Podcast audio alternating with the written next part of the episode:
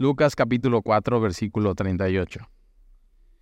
Entonces Jesús se levantó y salió de la sinagoga. Acuérdate, era costumbre de Jesús ir a la congregación, que es, lo, sinónimo de sinagoga. Eso era cada, eh, era el Shabbat. Entonces eh, empezaba el día de reposo el viernes, salía la primera estrella y entonces el, sábado, ¿no? Era el, día de, reposo de ir a la congregación y se terminaba el sábado saliendo la primera eh, estrella. Entonces era 20, más o menos 24 horas eh, con, con el, cronometrada por los planetas y las estrellas y cuando se metía el sol. Así lo definió eh, Dios y eso lo puedes leer desde Génesis. Entonces la Biblia nos enseña eso, que Dios es, nuestro creador, Dios es el creador de absolutamente todo. Y al ser nuestro creador tenemos una responsabilidad con Él de cómo vivir nuestras vidas. Eh, el, problema de la humanidad es la caída, que Adán y Eva decidieron, ahora Adán representándonos, o sea, es el, es el padre de todos nosotros, eh, ellos simplemente deciden este, independizarse de Dios cortar el cordón umbilical y simplemente ya sabes lo que sucede, eh, toda una tragedia. Y eso es lo que se llama en teología la caída. Entonces tienes la creación, tienes la caída y después tienes la redención.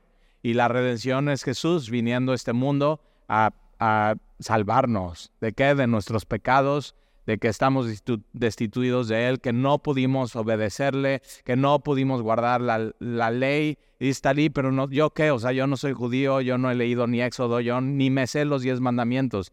Pero Dios puso en tu corazón una ley que, que, que está ahí y tú bien sabes que está bien y que está mal. O sea, yo he tenido pláticas con gente que nunca se ha parado en una iglesia, ni siquiera tiene instrucción siendo mexicano, católica, o sea, simplemente nada pero al platicar pues, te puedes dar cuenta, sí sabe reconocer qué está bien y qué está mal. Ahora, ¿quién pone ese estándar de qué está bien y qué está mal? No viene de él, no viene de ti, viene de algo más, viene de algo externo de ti.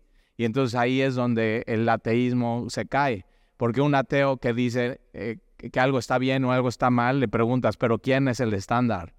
Y ya ahí se atora y no te puede contestar.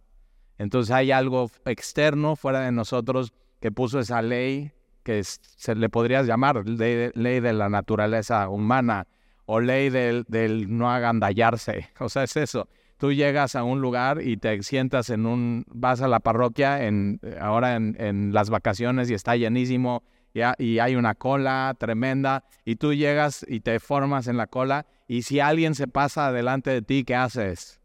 ¿Te quedas callado? No. O sea, dices, hey, fórmese, o sea, la cola y, todos empiezan, ah, bien mexicanos así. Igual los europeos guardan silencio, pero tú yo, oye, ¿cómo se metió esta, acá la cola? Se equivocó, ¿verdad? Y ahí estás haciendo eso. Pero otra vez, ¿por qué no, por qué no se puede meter? o sea, ¿quién dice que está mal y que está bien en, en el mundo? Y entonces ahí es donde Dios te empieza a acorralar eh, y, por ejemplo, cuando alguien dice, no, pues no hay verdad absoluta, para ti puede estar eso bien, para mí mal y así. El problema es que cuando algo te hacen a ti injusto, entonces sí está mal.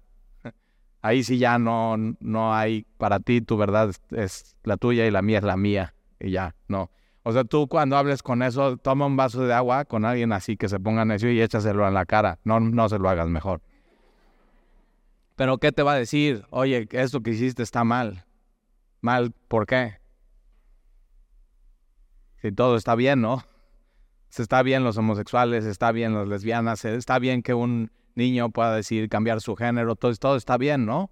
Mientras seas feliz y, y, entonces ahí es donde ya se atora la cosa, ¿verdad? O, o, vas y dices, bueno, ¿y qué pasaría si tu hijo te llega con un asunto así? Entonces ya cuando es muy personal, Dios empieza a acorralar a la persona. Y es, y es mucho eso es, el Evangelio de Lucas. Tú tienes la creación, tienes la, caída, tienes la redención y tienes algo que es la, restauración de todas las cosas. Cielos nuevos, tierra nueva. Ayer fuimos a un funeral, Dan y yo, este, y ya sabes, yo me quería dormir temprano porque eh, siempre me trato de dormir los sábados temprano. Eh, y hoy teníamos una carrera de, eres 3, 5, 10 y 21 kilómetros en la escuela eh, militar. Eh, ya nos habíamos anotado. Entonces 4.50 despertarte. Entonces te duermes tarde el funeral, te despiertas 4.50 y tienes tres servicios por delante. Y no me arrepiento de haber ido, fue una cosa hermosa porque fue muy, muy hermoso eso, hablar o sea, poder hablar de, un día Dios restaurará todas las cosas. Un día habrá un lugar donde no habrá llanto, donde no habrá cáncer, donde no habrá dolor, donde ya no va a haber eh, lágrimas y donde las cosas viejas pasaron, donde todas son hechas nuevas. Y ese es un día Dios va a restaurar todas las cosas. Lo que, se, lo que perdió Adán y Eva en el huerto del Edén, lo, va, lo recuperó Jesús en el huerto de Getsemaní y en la cruz. Así. Y, ya, así. Y ahí estamos y, y se, antes de la, de del funeral y de yo pasar a, a, predicar, se acerca alguien, yo estaba sentado ahí en la mesa, este, y pues como que se veía medio despistado, como que no conocía a muchas personas, y le digo, ay, ven, vente a sentar. Y va y se sienta, y yo digo, error. Estoy en un funeral, ¿qué, voy, ¿qué le voy a decir al Señor? Le voy a hablar de Jesús y salió que él eh, este, era hermano de una conocida nuestra que cuando llegamos a Veracruz ella nos rentó la casa y ella es cristiana y, y, empezamos a hablar de eso y él no. Y entonces en el funeral pues predicas a Jesús y, y la vida eterna y, y, él bien atento y digo, si, si alguien quiere platicar después de esto que vimos, ah, voy a estar aquí afuera y, y estoy a tus órdenes. Y él sale, es el primero en salir, y me dice, te escuché muy atentamente cada una de las cosas que dijiste. Y digo, considéralo. Y es una de las cosas que tenemos que estar haciendo con la gente con la que nos topamos y en donde nos rodeamos, es hablarle y, que de veras consideren estas cosas porque es, es vida o muerte, hablando de eternidad. Y aquí estamos, hablando de Jesús y de vida eterna. Eh, yo corrí nada más 5 kilómetros, ¿eh? Mi hijo Jan 10 eh, y es, es buenísimo. Yo lento, así, pero terminé. No me quise echar 10, me, da, me dio miedo. Digo, me voy a estar acalambrando en el domingo en la iglesia cuando lo haga. Pero muy bonita carrera. Entonces, eh, tienes a Jesús, sale de la congregación, es su costumbre ir a la iglesia. Ahora pasó algo tremendo ese día eh, en, la, en la congregación. Está Jesús eh, y está enseñando y de pronto un espíritu de un demonio inmundo exclama gran voz, interrumpe la reunión y dice, tú eres el Hijo de Dios, tú eres el Cristo. Entonces chécate, los demonios saben quién es Jesús. O sea, cuando un demonio ve a Jesús, no ve al hijo de José, no ve a un carpintero, no ve a un ser humano o un buen maestro de la Biblia o de la Torá. Cuando un demonio ve a Jesús, está viendo a Dios, está viendo la gloria de Dios. El problema es que ellos rebeldes no, no decidieron someterse a Él. Y entonces destituidos por completo. Una diferencia entre tú y yo contra ellos es que nosotros rebeldes y destituidos, pero Jesús cuando muere va a la cruz para redimirnos a nosotros, ¿no? Ellos ya no tienen oportunidad. Tú, y yo sí. Entonces, si tú estás aquí hoy, tú sí tienes oportunidad. Y entonces Jesús, eh, este demonio está diciendo, yo conozco quién eres el santo de Dios. Y Jesús le reprende y dice, cállate. ¿Por qué? Porque Jesús no quiere que de alguien que es mentiroso, que es manipulador, que, o sea, eh, Satanás es padre de mentiras, que tú conozcas a Jesús de ahí. Jesús quiere que conozcas a Jesús de Jesús y de las escrituras y de quién es Él. Entonces quiere su nombre puro y limpio. Y entonces todos están bien sacados de onda y están diciendo, ¿con qué autoridad y poder hace esto este hombre? Pero ya entonces se están dando cuenta quién es Jesús. Eh, y, su fama se empieza a difundir por todos los lugares. Entonces Jesús ese día de eso que pasa, imagínate, todos salen de la congregación y están, no inventes, ¿te fijaste? O sea, y cómo el, el que estaba endemoniado salió y se cayó en el piso, pero no le pasó nada, porque Jesús ya estaba ahí. Y cómo Jesús lo, lo levantó. Y, así, o sea, fue, y están, llegan a comer a su casa, y es, acuérdate, es Shabbat, de sábado. Entonces están comiendo en familia y la conversación sigue siendo eso. ¿Viste lo que hizo Jesús? ¿Viste? Y, y en nuestra vida tiene que ser eso, es, es Jesús. Y por eso venimos a la congregación, a maravillarnos de Él. Entonces Jesús se levanta y sale de, la congregación de la sinagoga y entra en casa de Simón, que aquí es Simón, pero tú y yo sabemos que es Pedro. Eh, Jesús le pone Pedro o, piedra, más bien piedrita. Entonces sí me encanta, sí Jesús. Tú eres Pedro y está así muy, así no, piedrita. O sea, eh, porque Jesús era, la piedra angular. Jesús era el acant, no piedra, acantilado, donde tú y yo nos podemos parar en él y estar firmes y poner nuestros dos pies y nuestra fe estando certera en él. Y este cuate del funeral de ayer me dice, oye, todo eso que dijiste y hablando de vida eterna, así, ¿realmente lo crees en tu corazón? Así me dijo. Digo, órale, qué atrevido. O sea, soy, no se le pregunta, es un pastor. O sea, ¿cómo? Es como si un doctor te receta y, te da la receta y le preguntas, oiga, doctor, ¿estás seguro que me tengo que tomar esto? Y, pero me, me confrontó y me tuve que pensar un segundo y le dije, sí, es mi convicción. Y espero que todos aquí en Semilla tengamos esa profunda convicción de lo que decimos y lo que enseñamos y lo que leemos y lo que compartimos es, es verdad. O sea, y de ahí no nos movemos. Y entonces eh, entra en casa de, Simón eh, y, ah, esto es Capernaum, ¿ok?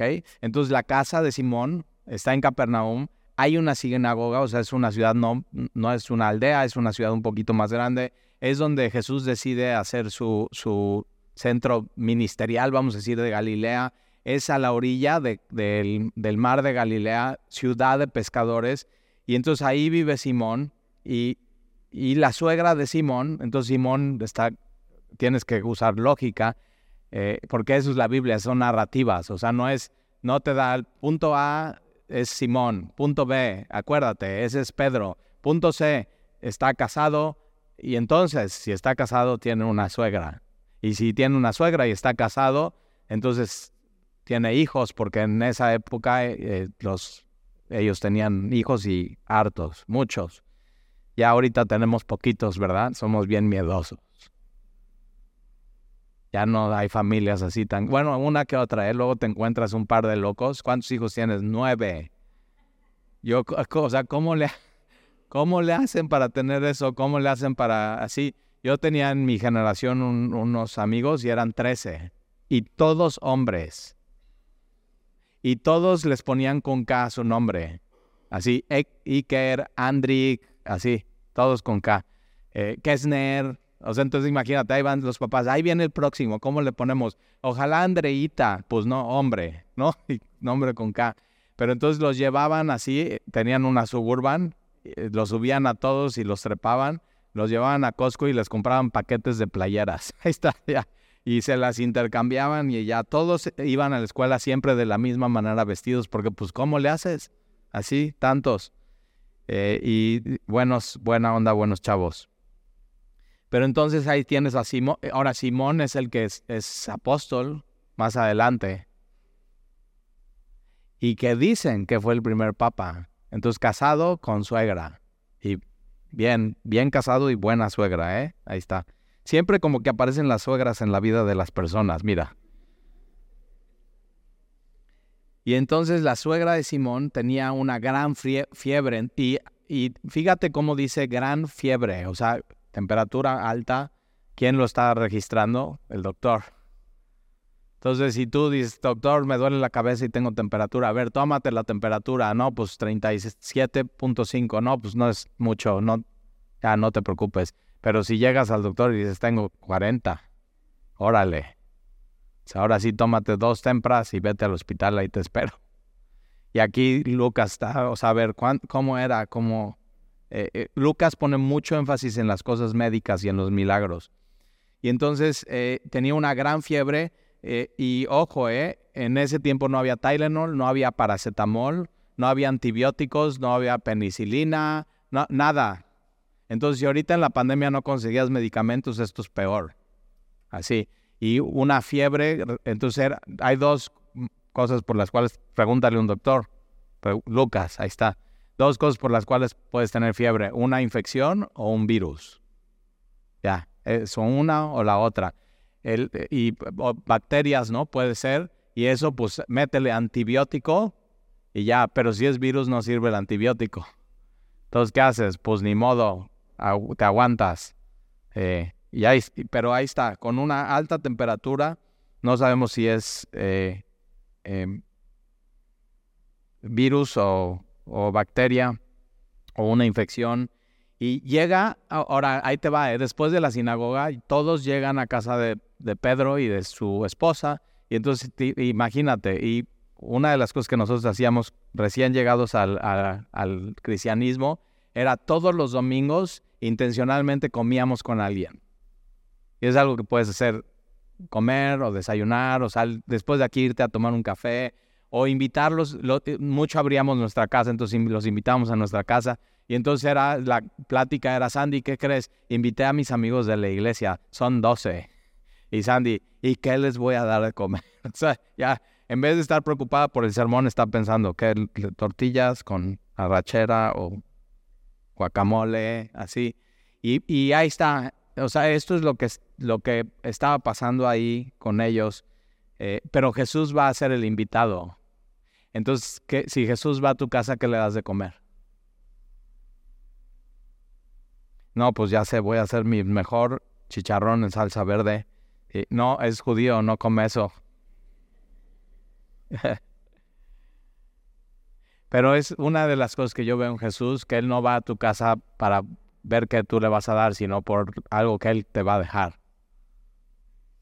Y entonces Él entra a casa de Simón, la suegra está, las, está tendida, ¿eh? No había camas como ahora, o sea, tendida en la casa, en un tepetate, mucha fiebre, no, no cede, no cede. La gente se moría de eso.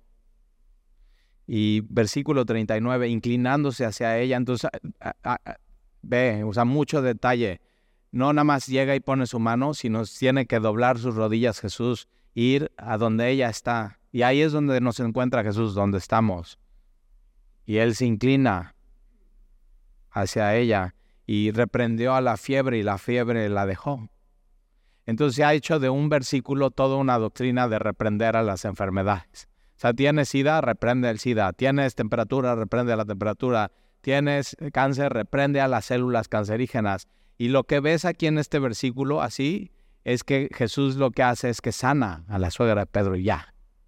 O sea, ya, así, tal cual. Y lo vas, fíjate, tienes que, tienes que ver la lógica, pero cuidado entonces con, con una denominación o un movimiento, una iglesia a la que de pronto visites o acudas, o, ah, donde tomen un versículo y ya todo se trate de eso. Reprender, decretar, sanar, porque no, o sea, yo simplemente no lo veo, no lo veo aquí. Eh, y inténtalo, intenta cuando la próxima vez que tengas gripa y estés moquiento y así, trata de, expulsar tu gripa y a ver cómo te va. Igual tus mocos sí, pero la gripa no. Y no es una, o sea, no son versículos donde, ah, bueno, entonces la próxima vez que tengas fiebre, no hagas nada y no vayas al doctor y no te cheques y no te tomes algo. Entonces, muy importante y cuidado con eso. Eh, Dios usa dos maneras de sanar. Yo lo he visto durante mi ministerio. Una es a, través de la oración de fe y ungir a un enfermo y, y lo ha hecho, ¿eh? Pero otra manera que Dios usa es a través de los médicos y la medicina y la ciencia. O sea, al final Él inventó los antibióticos y la penicilina y todo lo que contiene para poder curarte. Entonces, medicina, escúchame bien eso, medicina es misericordia de Dios. O sea, una medicina bien recetada y bien diagnosticada una enfermedad es misericordia de Dios. Entonces, nunca dudes en en hacerle caso a tu médico, pero ve un buen doctor, ¿eh? por favor. Y entonces eh, se inclina hacia ella y reprende a la fiebre. La fiebre la dejó y levantándose ella al instante le servía. Entonces esto es un milagro. Aquí es un milagro porque le sana la raíz del asunto, si es virus o es bacteria o lo que haya sido una infección, ¿ok? inmediatamente la, la fiebre cede y ella inmediatamente se siente bien para levantarse y poder servir. Inmediato. Cuando tú te, aún cuando te dan medicina o te tomas un paracetamol, está bien, te baja la fiebre, pero te sigues sintiendo de la patada. Y aquí no es Jesús lo hace al instante.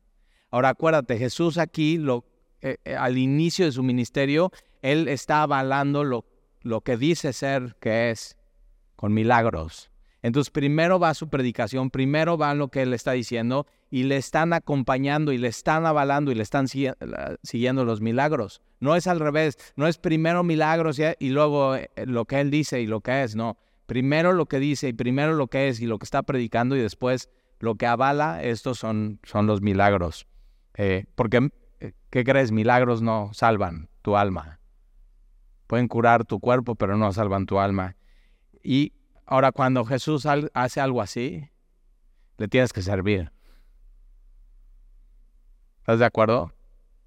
Te restaura, te levanta, te perdona, te ama, hace algo en tu vida que tú no hay, o sea, un milagro sobrenatural que nunca te vas a olvidar, tienes que ponerte a servir.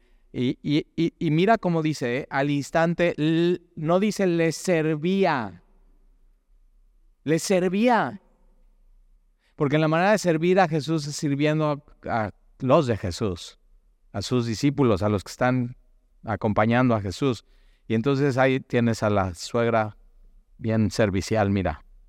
Espero que no seas una suegra fodonga, ¿eh? Y entonces al instante le servía y al ponerse el sol, acuérdate, Shabbat, ¿ok? Viernes, van a la sinagoga, van a la casa de Pedro, no pueden viajar tantos eh, kilómetros porque es Shabbat, no puedes hacer un esfuerzo, o sea, todo estaba regulado ante la ley y los escribas y los rabinos. Eh, y, ¿Y qué es lo que sucede? Sale la primera estrella, se pone el sol y todos los que tenían enfermos, todos de la región, se enteran lo que está pasando con Jesús. Y entonces todos los que tenían enfermos de diferentes enfermedades los traían a Él. Y no hay nada mejor que puedas hacer con un enfermo que llevarlo a Jesús. Y hoy, ¿cómo lo hacemos? En oración. Así. No es de que tengas que ir y tengas que imponer las manos. Y No, tú puedes llevar a un enfermo que. Yo, mi abuelito, por ejemplo, vive en Cuernavaca. Se enfermó esta semana. Yo no tengo que agarrar un avión o un coche o un autobús y ir para orar por él. Yo puedo orar por él aquí. Muy importante. Entonces, eh, y todos, todos los que tenían, ¿quién no tiene un enfermo? Y, me encanta así como dice la Biblia, los que tenían un enfermo. Y tú dices, no, es que tengo un enfermito, ah, un familiar enfermo, enfermo en mi vida, en mi casa. ¿Quién no tenemos en nuestra casa, en nuestra vida? Y entre más grande eres de edad, más gente a tu alrededor tienes que se está enfermando. Y eso es, eso es la caída. Eso es. Entonces cada vez que escuchas de alguien que enfermó, cáncer, un derrame cerebral, un, es, es eso, es, tienes que ir a Jesús. Eso te tiene que empujar a Él y decir, sí, ahí están los efectos, pero, pero Él ya lo resolvió en la cruz. Entonces alguien que tiene cáncer, pero que tiene a Jesús, ya está resuelto su problema. No de cáncer, pero sí de vida eterna. Entonces es muy, muy diferente tener cáncer y no tener a Jesús, tener cáncer y sí tener a Jesús. Y entonces eh, le traen a todos los enfermos de, diversas enfermedades. Y, y, se corre la voz. Y entonces ellos están, y no, tienes que ir con este hombre, Jesús. Expulsó fuera demonios, sanó, está sanando a los enfermos. Y tú estás, y, y, me podrá ayudar con mi problema sea, me duele mucho la espalda, ¿él podrá ayudarme? Tengo diabetes, ¿él podrá? Reumas, ¿podrá? Cáncer, ¿podrá? Tengo un problema, cataratas en los ojos, ¿me ayudará? Y entonces, así es, y van. Y Jesús de pronto se vuelve un imán de, de todos ellos alrededor. Entonces ve a Jesús. Y él poniendo las manos sobre cada uno, sobre cada uno de ellos. Entonces van y Jesús pone su mano. Y yo, yo una buena oración que puede ser, Señor, pon tu mano sobre mí. Pon tu mano. La necesito. Y es así un invocar su nombre, un clamor a Él. Y, y lo sanaba. y dice, dice Lucas, a todos, a todos, a todos, a todos. Y eso fue el efecto de Jesús cuando vino a este mundo. No es que no siga sanando, Él sigue sanando, pero cuando Él vino, quería dejar claro quién era Él, el Mesías, el enviado de Dios. Entonces, que no te cuenten, que te quede claro, Él es. Él es el Mesías, Él es el Salvador, Él es el enviado de Dios. Y también salían demonios de muchos dando voces y diciendo, tú eres el Hijo de Dios. otra vez, a los demonios les queda claro quién es Jesús. Él es el Hijo de Dios. Él es. Él es Dios el Hijo, si quieres cambiar las palabras. Él es Dios el Hijo. Él es, él es no, no creado. Él es engendrado de la misma naturaleza del Padre. Entonces, si, si ellos están viendo a Jesús, están viendo a Dios. Es la imagen del Dios vivo. La imagen del Dios invisible. Entonces, si tú conoces a Jesús, y es la única manera de conocer a Dios, conoces a Dios. Por eso es tan importante conocer a Jesús. Y entonces ahí está.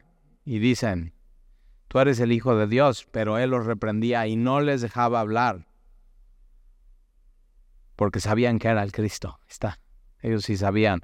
Y una buena pregunta es, si tú estás aquí hoy y sabes que Jesús es el Cristo. No me importa lo que si saben o no los demonios, sí saben, ya. Y, Santiago dice, ellos creen y tiemblan. Lo importante es si tú conoces quién es Jesús. Y hay, hay una historia que a un actor no creyente le dan Salmo 23 y le dicen, te lo tienes que memorizar y lo tienes que recitar, tono de voz, pitch, cómo, vas a mover los... O sea, era un maestro en oratoria. Y entonces está así en medio de un auditorio, pasa el, el, el actor y memorizó Salmo 23, le salió hermoso, termina, ¿no? Y moraré, y moraré por largos días, y todo el mundo se pone de pie y le aplaude, y todos así con la piel chinita, y, ya. Y pasa un viejito, su bastón, y va a recitar Salmo 23, y no se lo sabe muy bien como tú. Jehová es mi pastor ¿Qué más? Nada me faltará. En delicados pastos me hará descansar. Junto a aguas de reposo me, infundirá aliento. Aderezará mesa delante de mí. Y ahí, sí, ahí está. Y el viejito. Y entonces termina y dice, y, y moraré en, en su casa largos días. Y nadie aplaude. La diferencia es que él sí conocía a Jesús. Y el actor no. Era todo un cuento. Y la, lo importante aquí es que tú no es que memorices salmos enteros, no es que sepas y hayas leído muchos libros, no es que sepas el original en griego, es si has conocido a Jesús en tu vida. Eso es. Y entonces cuando te pregunten en, en, tu, en un funeral que tú estés compartiendo y que te digan, Oye, tú eso que dijiste lo crees en tu corazón. Vas a decir sí. Y le dije, llevo 14 años caminando con Jesús y ni un día me ha fallado. Entonces, sí, cosa, ¿cómo? ¿Cómo no voy a creer en Él? Y una de las cosas que suceden en el bautizo, pásale, Dani, es, es, es eso. Es tú vas a decir, creo en Jesús. Él es el Hijo de Dios. Entonces, todos los que estamos viendo y escuchando, ¿no? las palabras de cada uno de ellos que están dando testimonio, es muy visual lo que es muy auditivo, pero muy visual lo que ellos dicen. Ahora, ahí te va, ¿eh? Si tú estás el día de hoy aquí y no te has bautizado, ¿Por qué, o sea, por qué dejar pasar un día más? ¿Por qué no empezar hoy a caminar con Jesús? Dices, tal y es que no traigo toalla, te traje una. Ahí está. Entonces no te preocupes, es que no te traemos te regalamos una playera y dice Semilla Veracruz y todo, ahí está, te, ya. Entonces no, o sea, siempre una de las cosas que yo he visto es que cada vez que yo quiero poner un pretexto, Dios me lo quita. Pues ¿cuál es tu pretexto? No, tal y es que la otra iglesia no sabes lo que aquí que te hemos hecho. Así, ya. Entonces, eh, si tienes hijos, ve por ellos. Queremos que vean los bautizos. Entonces ponte de pie, ve por ellos, ándale. Ve por tus hijos. ¿Quién tiene hijos en Club Semilla? Y les vamos a dejar a los niños el primer lugar, acá.